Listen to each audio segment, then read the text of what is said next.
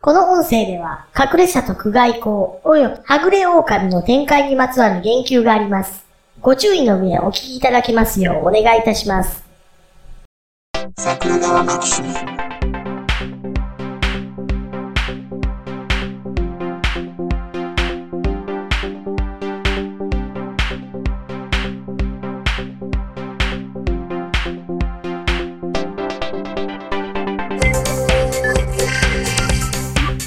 はいどうもジャスですはい、どうも、リッカーです。初心者です。よろしくお願いします。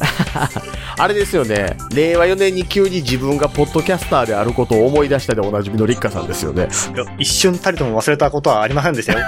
君のことを忘れたことは一回もなかった、一瞬もなかったよ。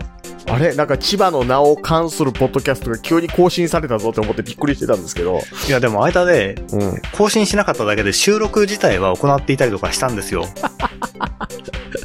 営農とサブカルの人みたいなことしてます ねまあ、農家ポッドキャスターってのはそういうことをしがちっていうくくり方しちゃいますかあトライアンドエラーが苦じゃなくなる職業っていうことですね。そう、失敗はするものです。毎年、毎年毎年、いろんな条件のもとでトライをしていくわけですよ。そうですね人生で60回ぐらいしかトライできなかったりもしますからねねえ、で、しかも、それをですよ、本職でもない人間が、俺に任せたら完璧なマニュアル作って、うまくいくようにしてやるぜとかって言ったりとかされちゃうわけじゃないですか。なるほどね。なんかその話かな。 いや、あのね、その営農とサブカルのジョンさんと喋ってる時に僕、竜慶一郎の話してたじゃないですか。そ、その時にね、野球義仙さんの話をしてたんですよ。はいはい。野球義仙さん、実在の人物ですよう。ん、うん、うん、うん。野球十兵衛の弟さんですよ。はいはいはい。子連れ狼で、うん、うん。えー、小神一頭を付け狙ってた集団の棟梁うん。が野球義仙さん。悪いやつじゃないですか。悪いやつですよ。許せませんね。そう。竜慶一郎作品でも野球義仙さんといえばもういすごく悪いやつでおなじみの人なんですよ。どんな目にあっても許されますね。で、ただ、その野球義仙さんですね、はい。こう片腕を切り落とされて海に落ちるんですよ。はいはいはい。で、こういろいろあって命を助けられたりなんかして、うん。一気に付き物が落ちるっていうところで、竜慶一郎さんが死ぬんですけど、うん。え、これから えこれからじゃないのその、そそうの話は。 4, 四部作の2部作のラストまで書いて、あの、あれだけ憎らしかった野球義仙が、まあ、も、もともとあれなんですよ、あの、早々に出家させられてるんですけど、うん。これ史実通り出家させられるんですよ。はいはい。史実通り。うん。なのに史実では、柳生義仙さんはその寺の生活が嫌だって言って、放浪の旅に出るんですよ。うん、うん、うん。うん。で、実際そういう人なんで、あの、裏柳生の総帥っていうキャラクターをつけられがちなんですけど、うん、うん。その、あの、柳生義仙さんがこう、つきものが落ちたように、そういえばわしは坊主だったよって言って、運水として旅に出るっていう話があるんですね。はい。で、まあ、おそらく今後の話にまたフラッと関わったりするんだろうなって匂わせるところで、竜慶一郎さんを絶筆とうん、うん、うん。なるんですけど、あの、リッカさんが急にポッドキャストを更新しだしたのを見て、なんか、わしはポッドキャスターだったよって言って急に始めた野球犠牲みたいだなって思ってたっていう。そんな寄捨て人イメージみたいな。 え、でも、あの、友達の絵のタッチが近い人が連載続けてくれたりとかするかもしれないじゃない ですか。いなくなっても。うん。ベルセルクだってね、終わんないわけですからね。 まあまあ、あの、確かにあの、三浦健太郎さんと同じぐらい、超絶文章を書く人ではあったので、なかなか真似できないんですけどね。うん。うん。まあ、構想メモみたいなのは残ってたらしいですが。アシスタントがいるわけでもないですしね。そうなんですよね、そうなんですよね。え、何ですかえ、その先ほどの農業の話に戻すと、はいはいはい。え、農業絡みのお話ですかあ、そうなんですよ。これはあの、ジャスさんにも言ってなかったんですけども、うん。まあ今時の農業っていうのは、うん。まあ個人だったりとか、そのまあ家族だけで働けるだけ働いてっていうわけにはなかなかいかない部分があるんですね。まああの、まあ農業っていううとん労働集約型の産業でありますから、まあつまり。人手がいるっていうことですよね。そうですね。あ個人で取り組むっていうのは割と江戸時代中期ぐらいで終わってる気しますね。うん、まあとはいえ、うんえーまあ人を雇えばその分払わなきゃいけないので、払わないで済む範囲で、まあなるべく、まあ税金も納めないで済むようにギリギリのラインでやっていくっていうやり方もあるんですけども、うん、うんまあ、うちはちょっとそれ。れではやりきれない体制だったりとか、あとそういう、まあ人に入ってもらう大変さもありつつ、まあ人が入ってくれることで自分がしなくてもいい仕事っていうのができてしまうと、まあつまり人間楽を覚えると戻れないっていうそうい う話でもあるんです。安きに流れるっちゅうね。 そうなんですよ。もう安きに流れ切った状態で人が辞めたりしていくと、これは、これはしんどいってなっちゃいますよね。そうですね、そうですね。はい。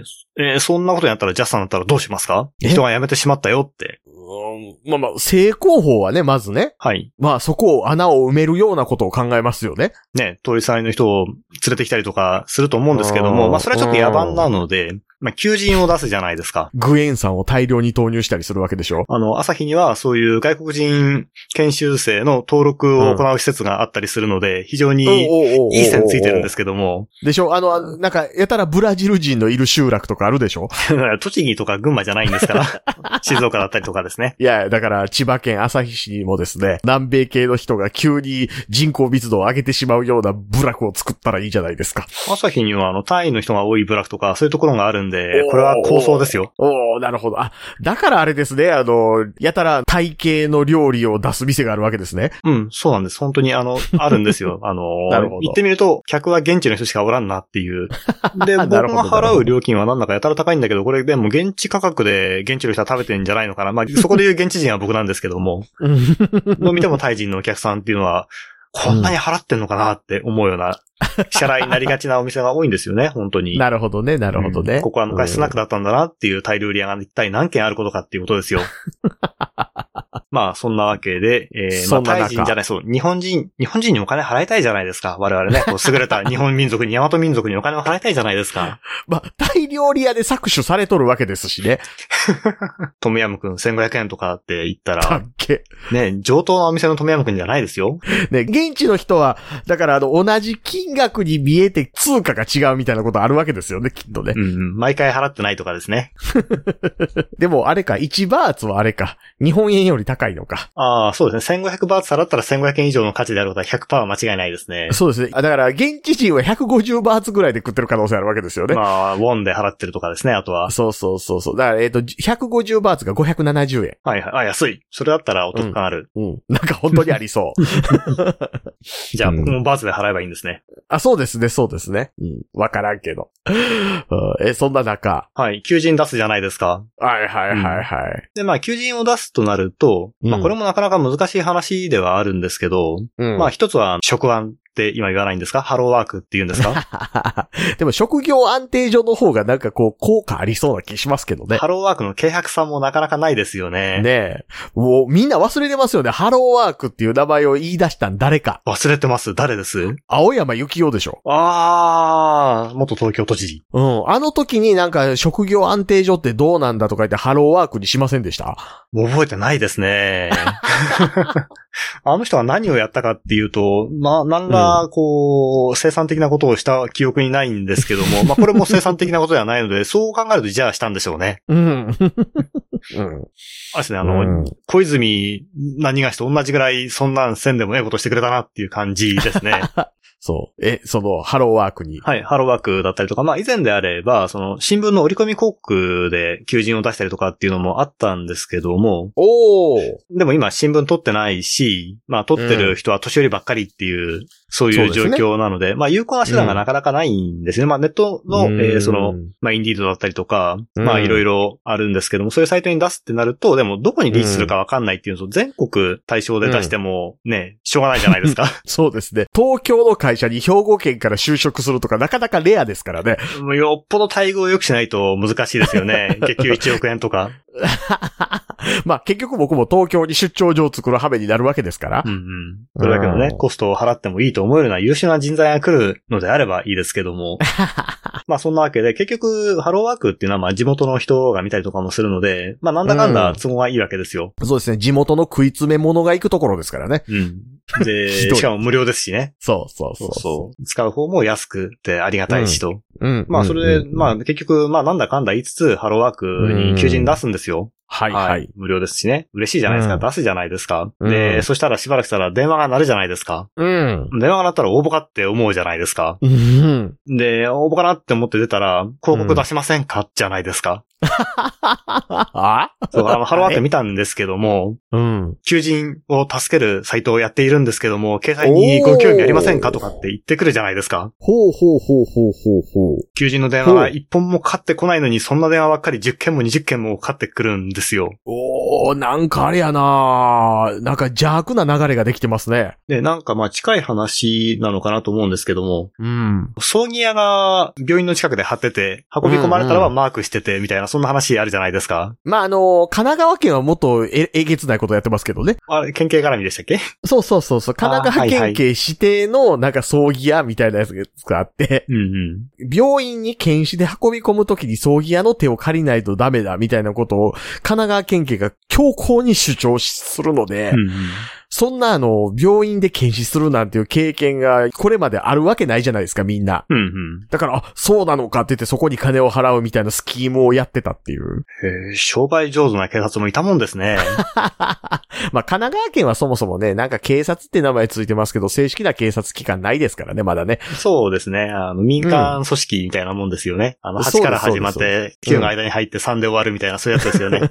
そうそう。おいちょ株の豚と同じ名前のやつね。そうそうそう。う神奈川も大変なとこですね。ん。そうですね。ケッチみたいなとこですからね。そう、なんですけどね、千葉県もやはり大変なところで、そういうふうに、求人は来ないのに、求人出しませんかっていうやつばっかり来て、まあ本当うんざりするわけで、で、うんざりもしますし、そんなのは相手するわけないじゃないですか。うん。 まあ、最大限優しく言っても、ふざけんな死ねって言って電話切るじゃないですか、そんなの。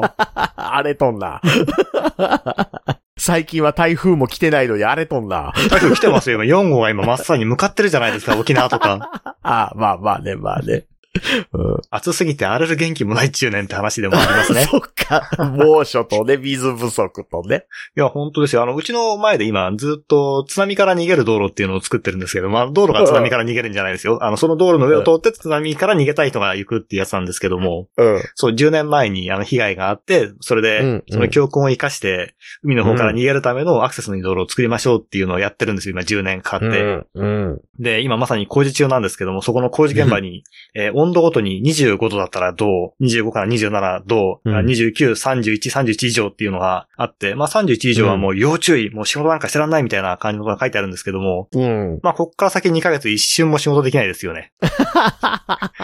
うんってことは、でも仕事しないわけないじゃないですか。そうそう。その注意喚起の看板を見ながら、暑いねって言いながら仕事をするって いう、その看板なんか意味あんのっていう状況 が、しばらく見ることができるようになるんですね。これは実に皮肉な話ですよ。 なかなか千葉県現代が来ませんね。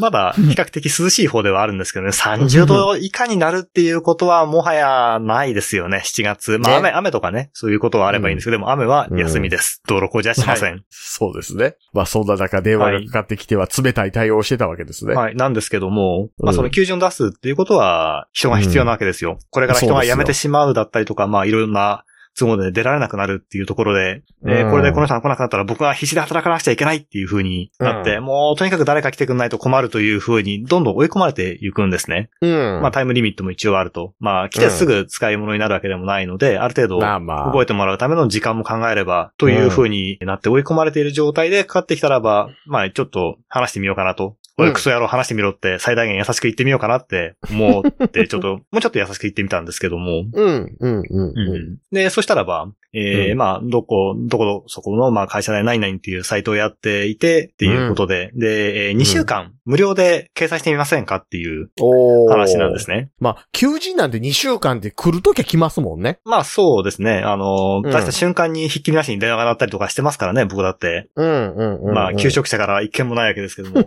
うん。リーチはすると。これでネットに出したらば、ネットにここを出しませんかっていう企業から、さらに10倍来るんじゃないかって、心配になりますよね。 うん。あ、そうか、そういう可能性もあるのか。まあ、ともかく、通常であれば相手にしない相手ではあったんですが、うんまあ、心が言われきっていたので話を聞いてみて、うで、んそれで、まあ、無料だったらば、じゃあ、とりあえず、万が一、それを見た人から、まあ、就職希望者からの、うんまあ、連絡があったらいいなって思って、うほんら、頼ますわっていう話になったんですね。おうほうほうほはい。で、一応そのサイトとか見てみるじゃないですか、検索して。う。うんまず、あの、ちゃんとそのサイトがあるかどうかっていうとこから見てみます。あります。うん。で、その地域で、えー職種で検索します。うん、まあ、2件ではあるけど、載っています。で、一件はうん一応まあその知り合いの、えっ、とまあ高校の先輩みたいな人おーの農園だったりとかする、まあ一応知ってる人のやつは載ってはいる。うん。まるっきりの嘘ではねえなというふうに判断するには十分かなうと。んということで、まあ情報を出して、で、向こうはそのページを作って、で、あの、うんこんなんできましたけどもいいですかっていうのが来て、で、それで、じゃあお願いしますっていうやり取りをするんですけど、まあその前に一応、うんえーうん向こうからその、掲載申込書みたいなやつを送るので、で、まあそれに記載して、人のことを記載して返してくれっていうやり取りがあって、うん。で、まあこれが2週間載せるんだけども、えっ、と、あれは金曜日、木曜日だったかな。で、それうでんその金曜日中にこのやり取りが終われば、まうあんその2週間の切り替えのタイミングから載せることができるから、まあつまりすぐに載せることができますよっていう。ここなるで、ほどまあ3日とか4日とかかかると、まあそれが1週間以上先になったりしますよみたいな、そういう感じの話だったんですね。まあそしたら、あうあ、んじゃあね、もう僕はすでに時間がないという状態なので、うん。じゃあ急いでやらなくちゃっていうことで、パパッと書いて、返信してっていうやり取りをして、で、そしたはらまあその日の遅い時間にうん。ページができて、まあページはうんうんうん僕が出した情報元にテンプレ使って作ってるんで、特に問題があるわけでもないんで、じゃあお願いしますっていうことで乗りました。うん。で、まあそれから1週間が経ち、10日が経ち、うん別に電話が鳴ることもなく、うんああの、そういう同業他社からの電話は鳴るんですけども、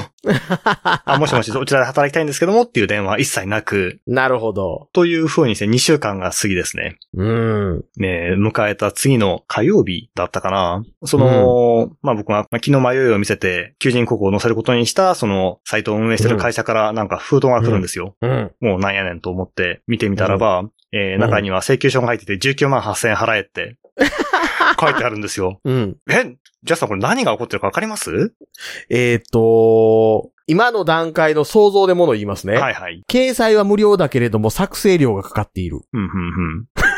作成料はかってないんですけども、おお。結論としては、うん。えーその2週間無料ですと。で、うん2週間経ったらば、自動で有料プランになりますなるよほどという。うん、うん、うん、うん、まあ、アプリとかだと、まあ、サブスク的にはよくあるもので、その仕組み自体を非難すると、うんまあ、ネットフリックスだろうと、フールだろうと、どこでも同じ理屈で、まあ、ずるいんじゃないのかっていうふうに言わなくちゃいけなくなるんですけども、うん。まあ、、とはいえ奴らせいぜい980円だったりとか、1480円とか、そんなもんですよ。うん、うん、うん、うん、うん。まあ、あとは、ちゃんと、見てもいいかなって思うような、でも実際には見ないけどもっていうコンテンツがたくさんあるじゃないですか。うん。ということで、まあ、19万8000円払うのかどうかっていう問題に なってくるんですけども。最初の話がどうなってたかなんやろな。まあ、えーそうなんですよね。で、これで、うんまあ、当然、これは、この手の詐欺、まあ、これは当然、こういうことを繰り返してやってる常習犯であろうということは、想像に固かりませんので、まあ、調べますよね。求人広告、詐欺 とか。っていうので見ると、やはりですね、うんあの、非常に多いようで、ああとその、んまあ、消費者相談センター、消費者ではないので、まあ、事業者として、うん契約というかそのやり取りをしているので、うんなのでまあその担当するような相談窓口があるので、うえんー電話してみたりとかすると、まあしてみたんですけども、いやー、あの、非常にそういう案件が多くて、我々も頭を悩ませているんですがっていうようなこと で、悩んどらんと動かんかいって話ですけどね。まあそうなんですよね。そうなんですけども、まあそういう話で契約したものが、えーうん約束通り、えー有料課金になって、で、その有料課金がこういくらですよっていうふうにその契約してあるのであれば、うんそこだけを指して、それはないんじゃないかっていうのは、じゃあ同じ理屈でネットフリックスだって、アマゾンだってうんキャンセルできるのかって言ったらば、ちょっと無理じゃないですか、 そうそうそこだけ指して言う。分には。うんとい。うことなので、まあ非常に、まあどう考えても詐欺だろうし、そんなもんに引っかかるのはお前がバカだって、僕だったら思うわけなんですけ ども。ただそこであっさり覆されない程度には理論武装をしてるわけなんですよ。なるほ連中ど、もなるほど。うん。よくあるものとしては、うんえーまあその、そういう例がたくさんあるので、えーこういうパターンなので、事前に気をつけましょうねみたいな情報をまとめてるところがあって、事前にじゃ遅いんだぞっていうふうに思った り、思わなかったりとかするんですけども、うん。うん、まあ、そういう細かい条件がすごく小さい文字で書いてあるだったりとか、はいはいはい。あとはそ、の、解約の方法が、まあ、ファックスとか郵送のみでになったりとかして、で、それっうんうてん送信したかどうかっていうのが証明できないじゃないですか。まあ、郵送であれば、うまあ、速達なり書き留めなりつけるならいいけども、普通郵便で送ったら、まあ、届いてないよって言われたらおしまいだし、ファックスだって送ったって言ってもね、うん来てませんよって言ったら一応来てないのかっていうふうにうん。思わせる部分もあるじゃないですか。そう。だから内容証明付き郵便とかね。そうですね。そうそうそう。ね。僕も一度だけ出したことがありますよ。送られたことじゃなくてですか出したことがありますよ。はい。え、何でしたっけ、はいあ、あー、わかったわかったわかったわかったわかった。はいはいはいはい。あの、お友達に送られたんですよね。大切なお手紙なので。あの時はお友達だったのかなすで に。どうなのかなえーかつてまあまあお友達であった、大柄な方に送ったわけですよね。正解。はいはいはい。 じゃあ、これでもうリスナーの皆さんはほぼ101%分かったと思うので、この話は触そうそれないでおいてですね。う。なんでこの、の話題が出たかというと、僕が最近2チャンネルの過去ログを見ていたからですよ。 あ、そっかそっか、タイミングですね。で、そこにやれで内容証明付き郵便を送ったなのね、なんかその、共通の友人だった人に電話して相談しただの、みたいなことやってみっともないとか言う言うてるやつおったけど、いや、それせんかったらほんまに帰ってこんかったからなって思ってるっていう。でもそこ今前半聞いた時点では僕もみっともないって思いまし たね。他人だから言うんですよ、他人だから。そうそうあーそう他人そなう、んてでし勝ょ手なもんですよ。そうですよ。他人なんてね、そんなんね、あの、前もって契約書とか確認せんかったんかとか、自動課金なのかってなんで聞かなかったんだ、みたいなこと気軽に言うでしょそうそうそう、そうなんですうよ。ん、うん、うんどっちかって言うタイプだったでしょ立花さん。でも僕は最近人は弱いものだから優しくならなくちゃいけないなって思ってるんで すよ。コッコの歌みたいなこと言うて る。うん冒険者たちですでよ、。で、で、はいで、はいで、はい はいん。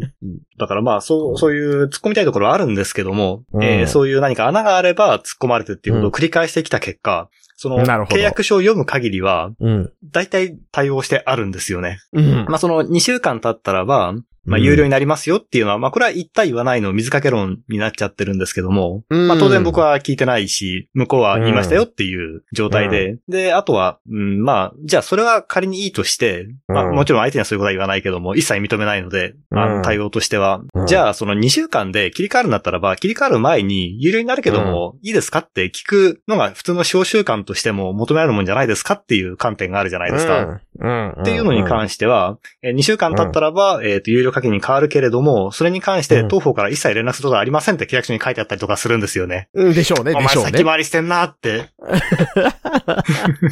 なぜなら恋ですからね。 そうなんですよ。 で、それで、これが一般消費者であれば、まあ、クーリングオうフということもできるんです。まあ、それも2週間経ってるので、 うんクーリングオフの期間も2週間であることを考えると、そこも対応してるかと思うんですけども、うんいやその契約対象がこう事業主であるということを確認した上で、えーその契約書を記入したようになっているので、だかはらいクーリングオフのはいはい対象でもないっていう風な感じで、うまあ簡単にここ突っ込めばもうこちらの勝ちですよみたいなのがない状態なんですね。 そうですね。うん。でしょうね。もうゴーハラですよ。あ、これジャスさんに相談して、ジャスさんに電話してもらえばよかったんじゃないかって今思いましたね。ジャスさん今転職で忙しいとかとは思うんですけども、ちょっと僕の失敗のために骨を折っていただけませんか無料でって。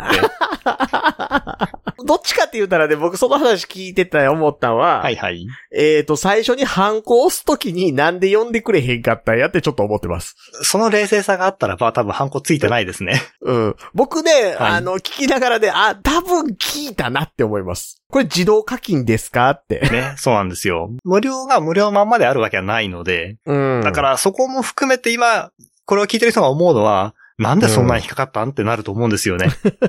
大体その、まず契約書に契約して、反抗して返してるって時点で、うん。え、バカなんちゃうって思いますよね。そうですよね。一発目の金取られる可能性まで想定してるから犯行を押すわけですもんね。 そう本来ねそうなんですよ。うん。だって、犯行を押すって金払う意思がない時に押さないもんじゃないですか。押さないですよ。本来ハンコなんかだって今時そうそう押さんですからね。そうです、そうです。興味ね、なんかネットで契約とかできるわけなんですから。うん。うん。あともう一個気になったのはね、その先輩のはい。ところが載ってるっていう話が、うん果たして本当にそこと契約して載せてるものなのかっていうことすらあり得るなとは思いました。そうですね。あの、他のサイトにある情報を勝手に持ってきて載せてるとかっていうことはあり得ますよね。まあ言ったらインディードってそれしてるサイトやったりするわけじゃないですか。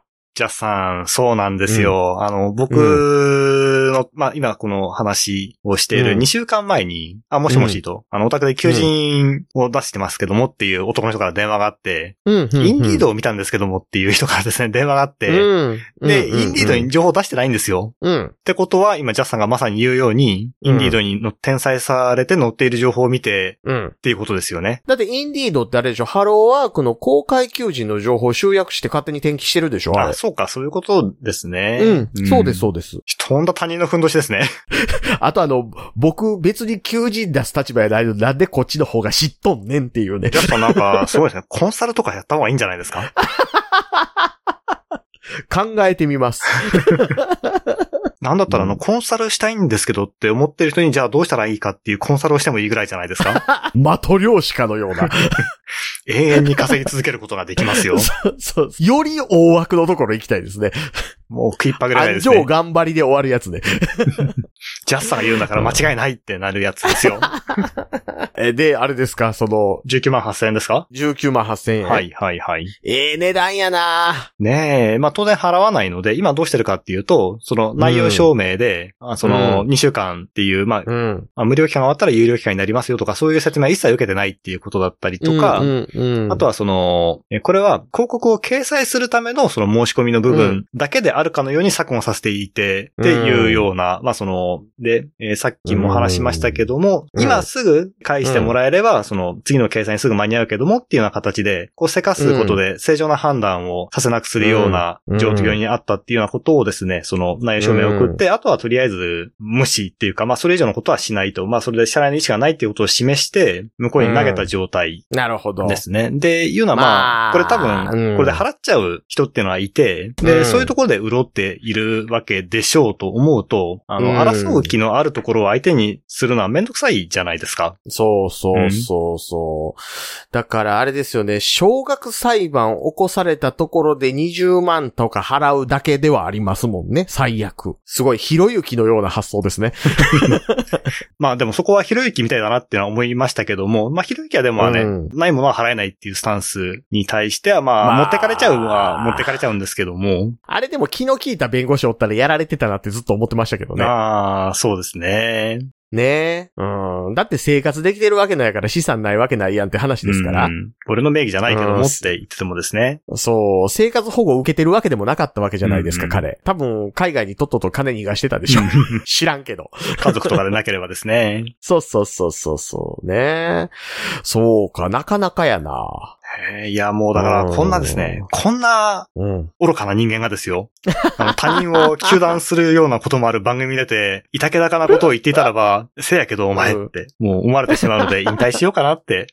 引退しようかな、もしくは、いや、ヒロシさうんん、本当そうですね、ヒロシさん偉いすごいっていうような、そういう太鼓持ち的なポジションに収まるか ですね、どっちかだなって、もう思ってますよ。書こうと思っても太鼓持ちって漢字で書くの、あれなんて書くんやったっけってなるやつあの、ね。なんかすごい昔のお餅みたいなことを書けばいいんですよね。 いや、あの、奉還って書くでしょ。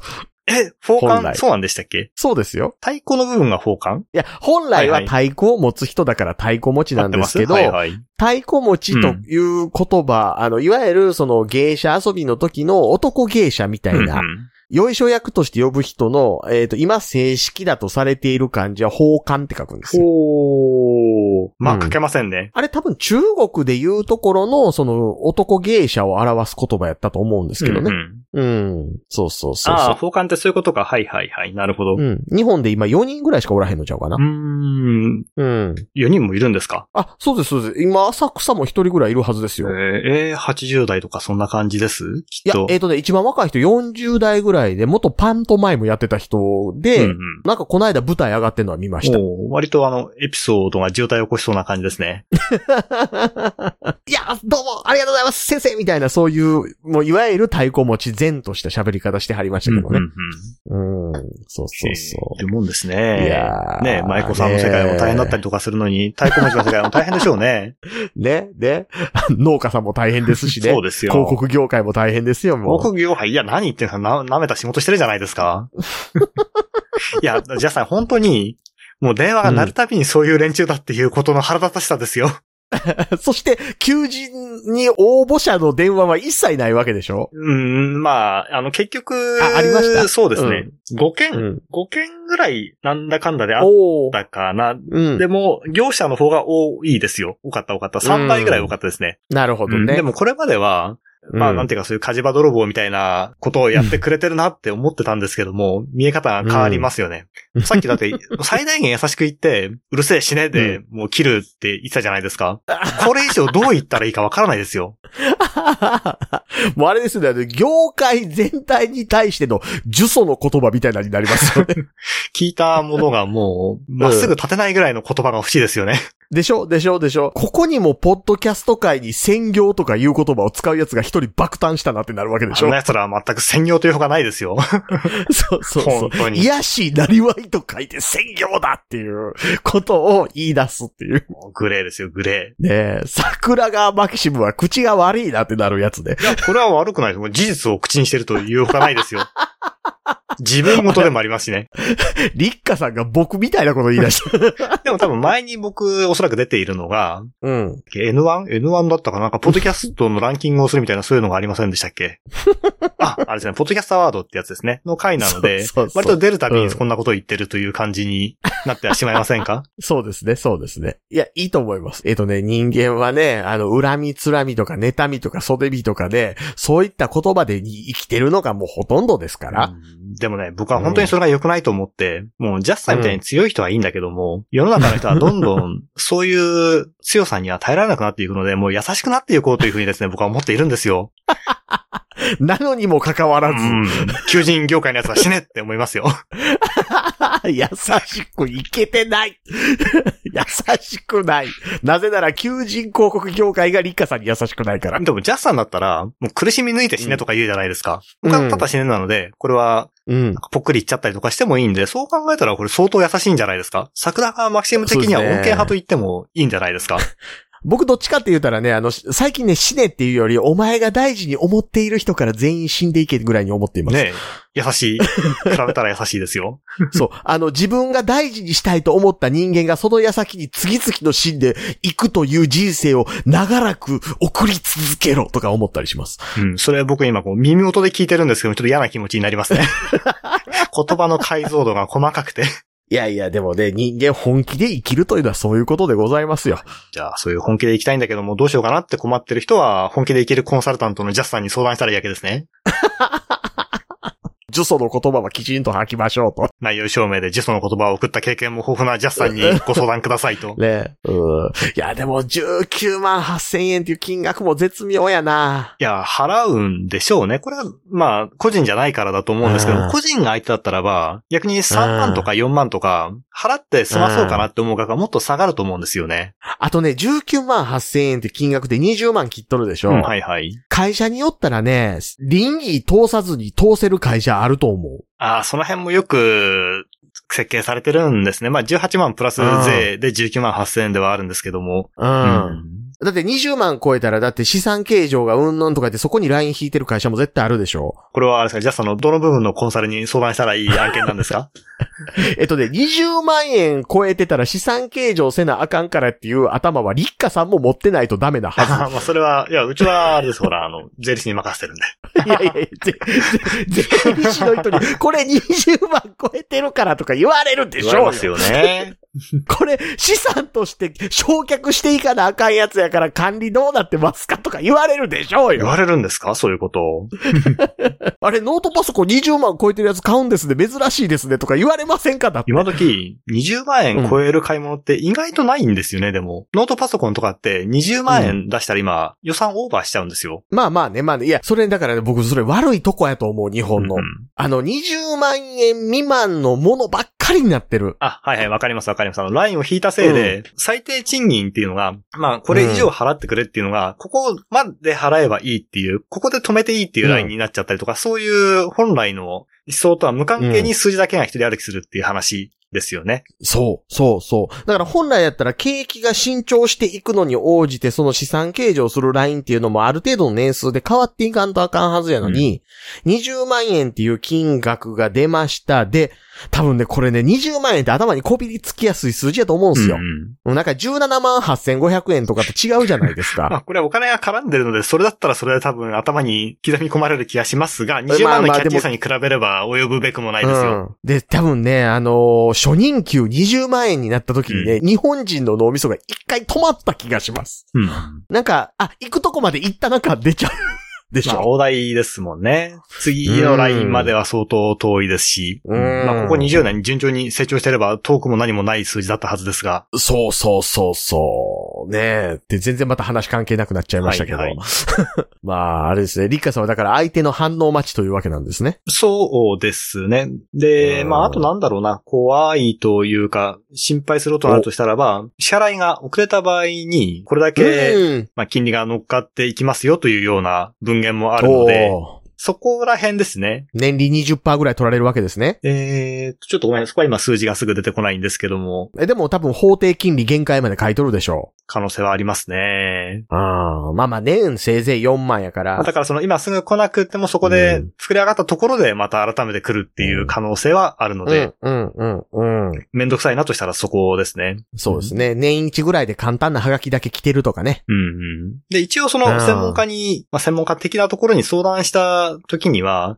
えっ、と、これうんは本当にいろいろで、まあ、それで、もう一切払う気がないって言って、もうんう、蹴ってしまえば、跳ねのけてしまえうば、んそれっきりっていう場合もあるし、うん。簡易裁判でしたっけ、うんえ小学裁判か。 50万まで少額でいけますからね。ちゃんと回収をかけてくるところもありますし、だからうもんう、こういうことになるから、おそらく大丈夫ですよっていう言い方すらできないっていう、もう完全にそれは、うん、えっと、まあ、どこに当たるかっていうのもあるし、またその担当者だったりとうか、まあ、あとはそこの業績次第だったりとかってのもあるんですかね。決算期だからこれは何がなんでうんこういう組みかけとかなくちゃみたいなのとかっていうことで、どうなるかはわかりません。うん、うん、うん。なので、ここで今ネタにしたので、請求が来たらまあう、んご錠代から20万円出るってことでいいんですよね。払える金額を言うんじゃない。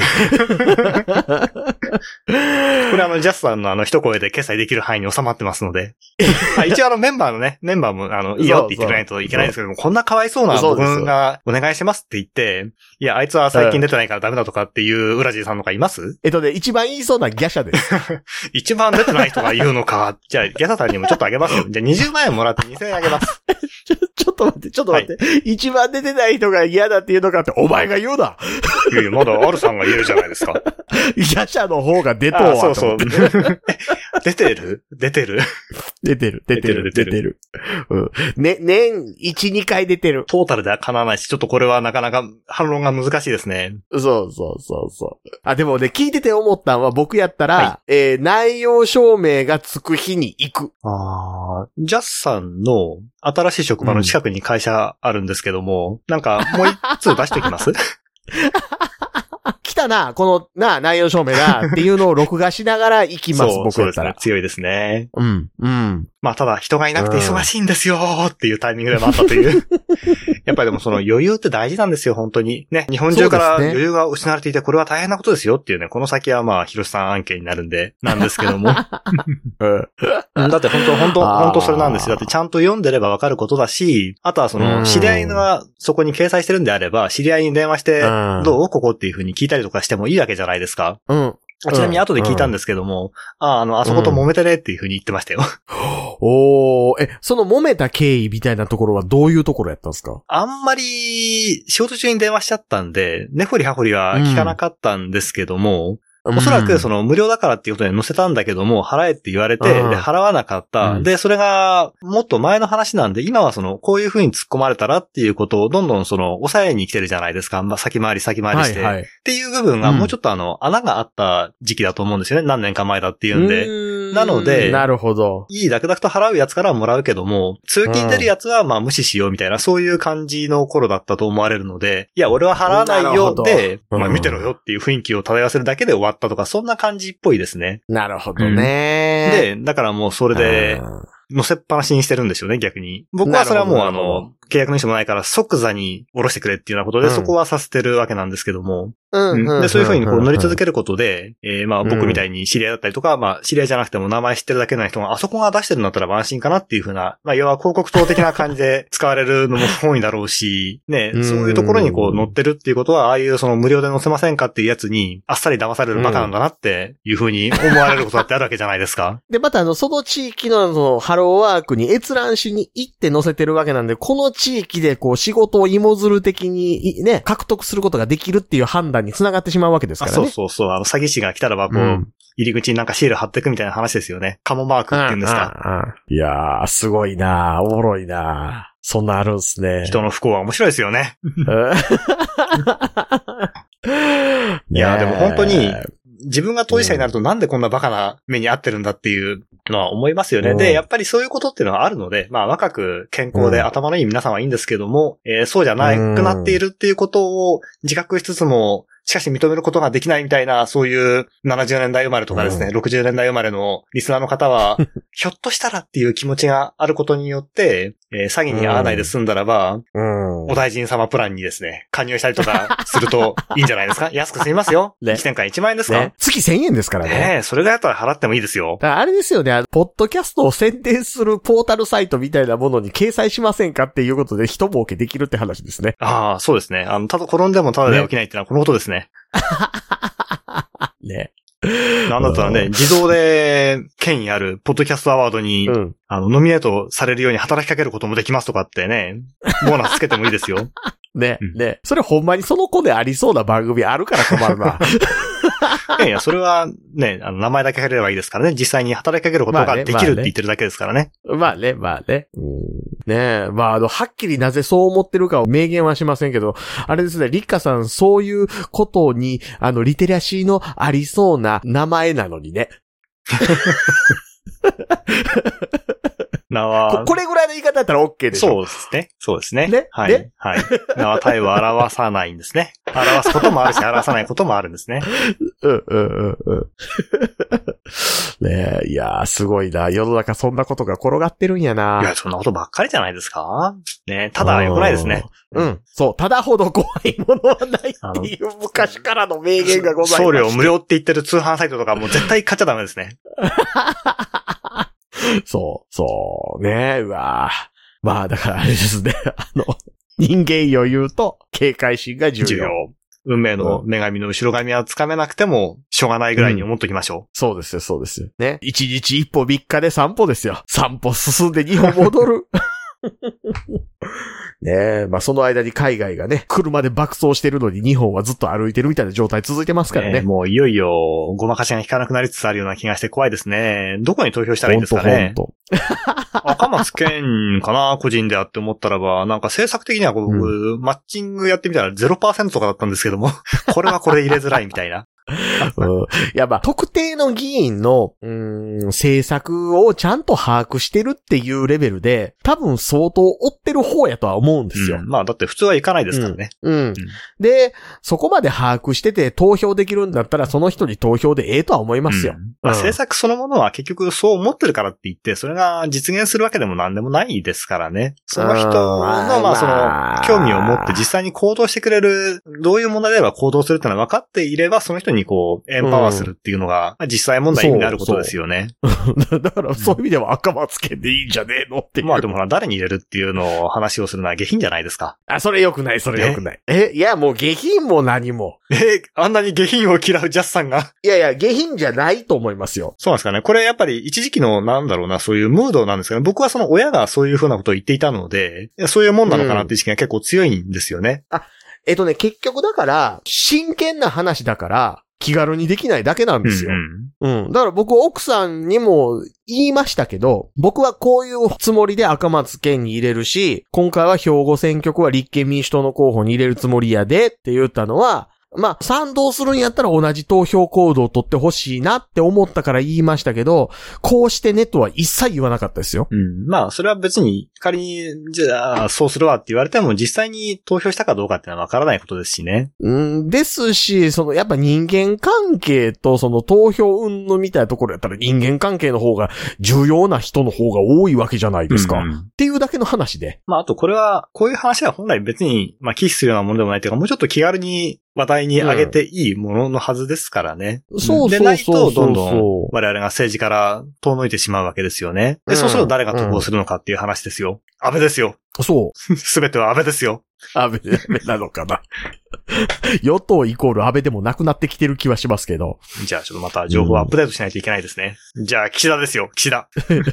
いや、それはそうだろうけ ど。それはそれでいいんだろうけど。いやだって、安倍弟も死にそうなってるじゃないです か。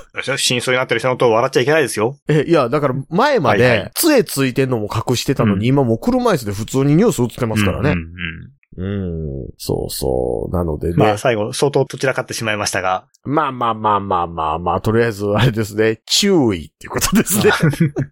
皆さん注意っていう。そう、世の中には悪い奴がいるぞって。そうなんですよ。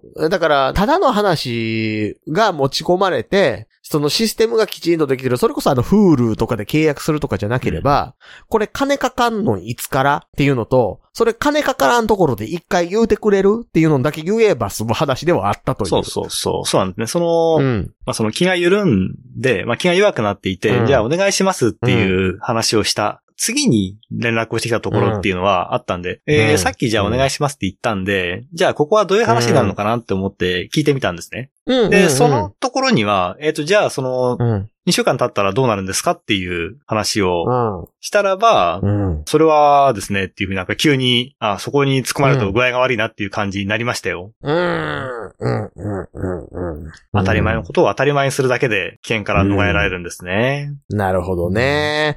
あれですね。どうせだったら、ぼったくりバーにでも引っかかった方がまだ飲んでる間は気持ちよかったですね。それは飲む人ならではの意見ですけど ね。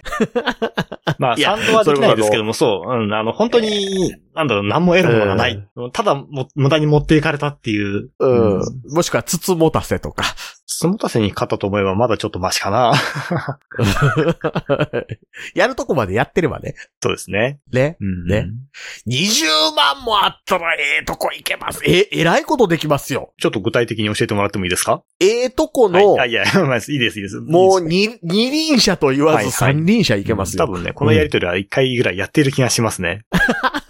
そこを、その時と比較して、えーサービス内容が果たして良くなってるのか悪くなってるのかによって、こう、経済状態が上向いてるのか下向いてるのかっていうのは比較できますね。5年に一遍ぐらい聞いていきましょう。そうですねあと、ジャスさんのその説明がだんだん具体的になっていったりとかすると、あ、実践しているっていうふうに、さ すが、さすが収入が2桁上がると違うなって思ったりとかできるわけで二すね。桁上がる か。二桁上がったらむしろ仕事セーブするわ。いや、でも一桁だと、逆にそうの、ん税負担が上がるから働きたくないってことがあるかもしれないけど、二桁上がったらおそらうくん見えるのが良くなりますよ。うん。え、でも、例えばですよ、年収5000万とかなるとする、え、じゃあ、え、2桁やったら年収5億とかなるとするじゃないですか。はいはいはい。年収5億やったら、5日に一遍の仕事で1億にならんかなとか考えませんそううまい話じゃないで すよ。もう経費として、もうパーソナリティに高いマイク10本ずつ送ってもいい話ですよ。いらんわ。 同じマイクでしょ。いやいやいや、違いますよ。 今日の出動にはこのマイクとか。あのね、無駄に環境を変えるから収録トラブル起こりますからね。何言ってんの何もしないのに、スカイプのやつが更新したりとかするから。何にもしないのにパソコンおかしなったとか言うてるから詐欺にと合うねん。な何にもしないのにワードプレスが更新してるからとか。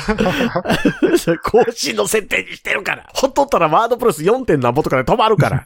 うんいや、まあまあ、そんなね。あまあでもどうなんかな。このままなんか放置プレイになりそうな気しますけどね。まあ、こちらからできることっていうのは、支払ってごめんなさいって言うしかないので、それはやっぱありえないですよね。うんうん、うん、うん。仮に払うとしてもギリギリまで嫌がらせしたりだったりとか、少なくとも会社までは行きますよ。おーその時はじゃああれですね、僕ついていったらいいわけです ね。あの、カメラ邪魔してください。カメラ回して、なんか、あの、横からちゃちゃ入れます。僕はカメラ回したい ですね。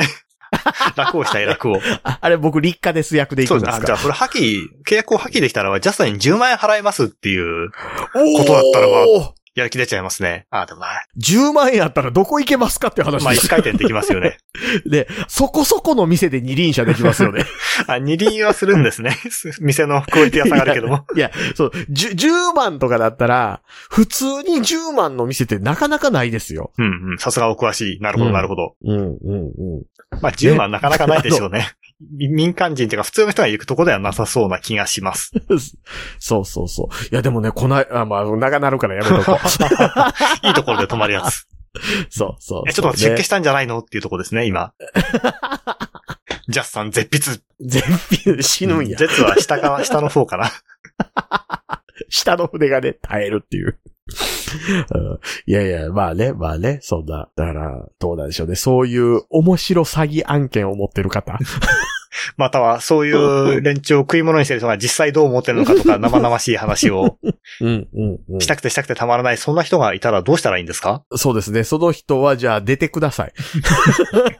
桜川マキシュに出ましょう。ねえいや、まあ、LINE の公式アカウントかオープンチャット、Twitter のシャープ桜川マキシュまでいただければと思います。思います。